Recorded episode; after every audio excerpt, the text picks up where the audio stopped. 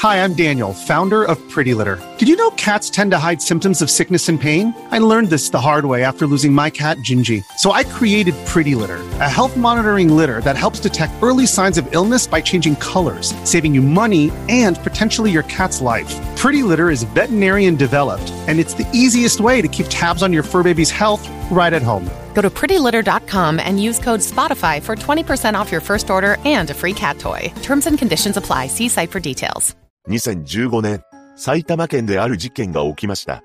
事件を起こしたのは一人の男だったのですが、その後沖縄旅行を楽しむなど人とは思えない思考を持っていたのです。詳細を見ていきましょう。後に本件を起こすこととなる中野翔太は長崎県にて出生します。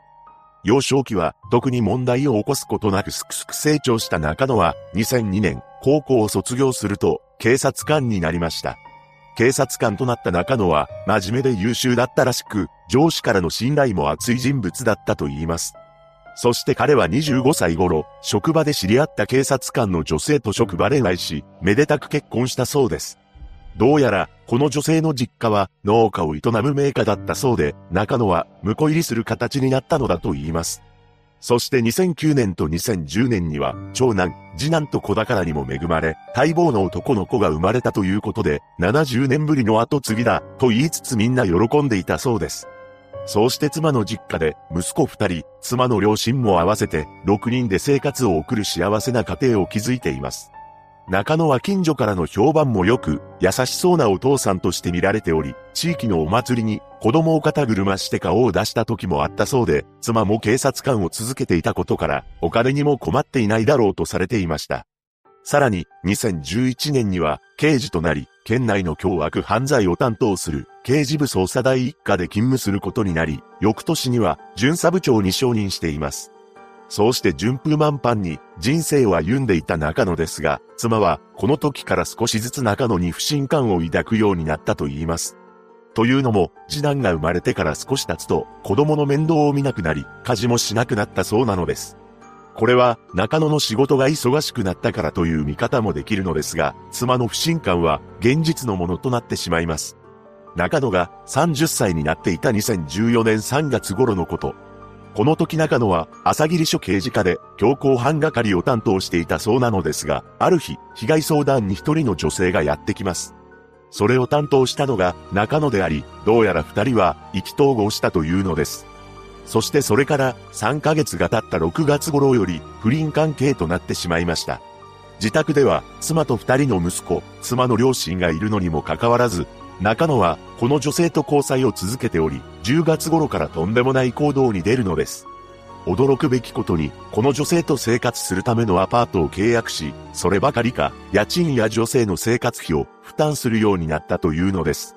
ただ、そのうち妻に不倫がバレてしまいます。そこで中野は妻に対し、次のように話していたそうです。お前とやり直したい。不倫相手の女からは、別れるなら職場に言う、と脅されて、どうしたらいいかわからないんだ。このように発言していたのですが、しかし、その一方で中野は衝撃の行動に出ていたのです。何でも、不倫相手の女性には LINE を使い、妻とは絶対離婚する、お前を幸せにしてあげたい、などと送信していたというのです。そうして小煩悩な父親、良き夫を演じていた中野ですが、2014年10月、刑事課だったがために、一人の男性と知り合います。その男性は A さんという方で、A さんの父親が亡くなったらしく、中野は検視をするために A さん宅に訪れていたのです。ここで中野はあるものを発見します。それは1階にあった耐火金庫です。耐火金庫とは火災から収納物を守るための金庫のことなのですが、なぜか中野は A さんの所有する耐火金庫の場所を覚えることにしたようです。これが後に最悪の形で悪用されることになります。その後の11月、中野と交際していた女性の間で何らかのトラブルがあったそうで、なんと女性が朝霧署に相談にやってきたのです。これにより中野との関係が発覚し、刑務部長注意の処分を受け、翌年の4月から浦和署に移動することが決定してしまいました。そんないざこざもありつつ、中野と女性の関係はとんでもない事態に発展するのです。驚くことに女性が妊娠してしまったというのです。そして翌年である2015年3月、不倫相手の女性が男の子を出産しています。これについて、どんなやりとりがあり、いつ発覚したかなど詳細は不明なのですが、何にせよ、女性は産むことを決断し、実際に出産しているようです。しかし中野は、それからも不倫を続けたようで、妻にも、不倫相手に子供が生まれた事実を打ち明けています。ただ、妻は、その子供が中野の子供かどうか信じることができず、DNA 鑑定してくれ、と依頼したようです。そして中野は、不倫相手のアパートの家賃を滞納するようになってしまい、自宅にキャッシングの督促状や、明細書が届き始めました。そんな状況なのにもかかわらず、不倫相手には、次のような嘘をついていたのです。奥さんと話し合って離婚届を提出した。これは真っ赤な嘘であり、不倫相手は中野が妻と離婚したと思っていたそうです。そして金に困った中野は本件を起こす前である2015年7月、すでに別の事件を起こします。それは、またも検視で訪れた住宅でのことなのですが、なんと、キャッシュカード2枚と鍵などを持ち去っていたのです。それほどまでにお金に困窮していた中野ですが、ついに8月下旬には管理会社から退去警告を受けてしまいました。そこで中野は9月4日に支払います。と約束を取り付けたのです。ただ、中野に支払えるだけのお金はありません。そこで中野はとんでもない思考に行き着くのです。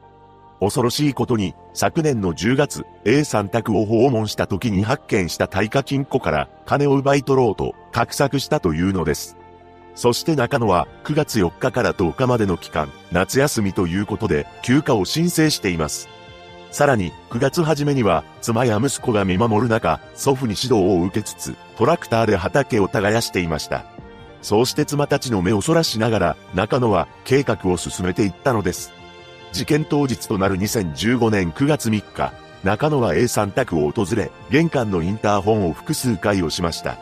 これは A さんが不在かどうか確かめるための行動だったとされています。何度かインターホンを鳴らしても誰も応答がなかったため、中野は窓から侵入したのです。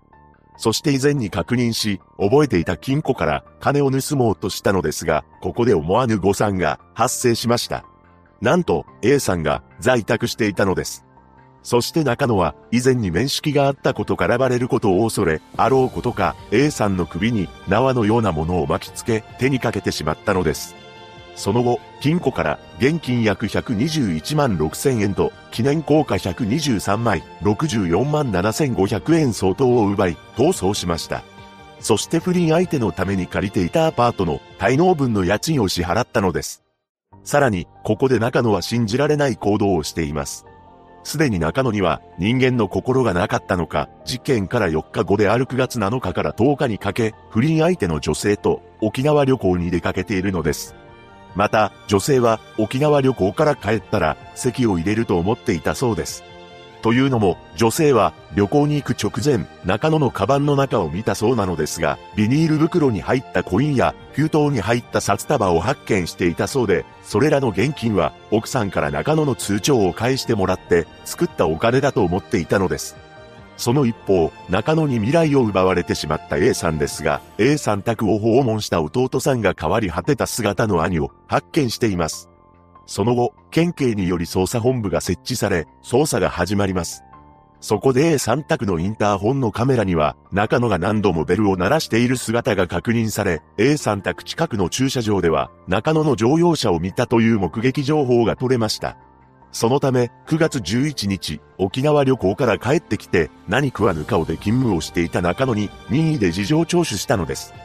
さらに、現場で採取した遺留物の DNA 型が中野のものと一致したことが決め手になり、9月12日、逮捕されています。中野は首をロープで締めたのは間違いないとする一方、手にかけるつもりはなかったと供述したそうです。ちなみに7月に検視で訪れた住宅でキャッシュカード2枚や鍵などを持ち去った件についてなのですが、これらは中野の職場のロッカーから見つかり、犯行がバレています。この件について中野は交番に戻るとバッグの中に入っていたと容疑を否認したそうです。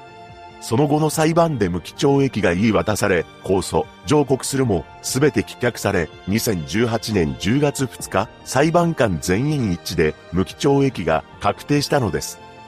警官という立場を悪用した男が起こした本実験。ちなみに後半では、不倫相手の女性も登場したそうなのですが、なんと、中野との間に生まれたと思っていた子供の DNA 鑑定で、父親は別人だと判明しています。A さんのご冥福をお祈りします。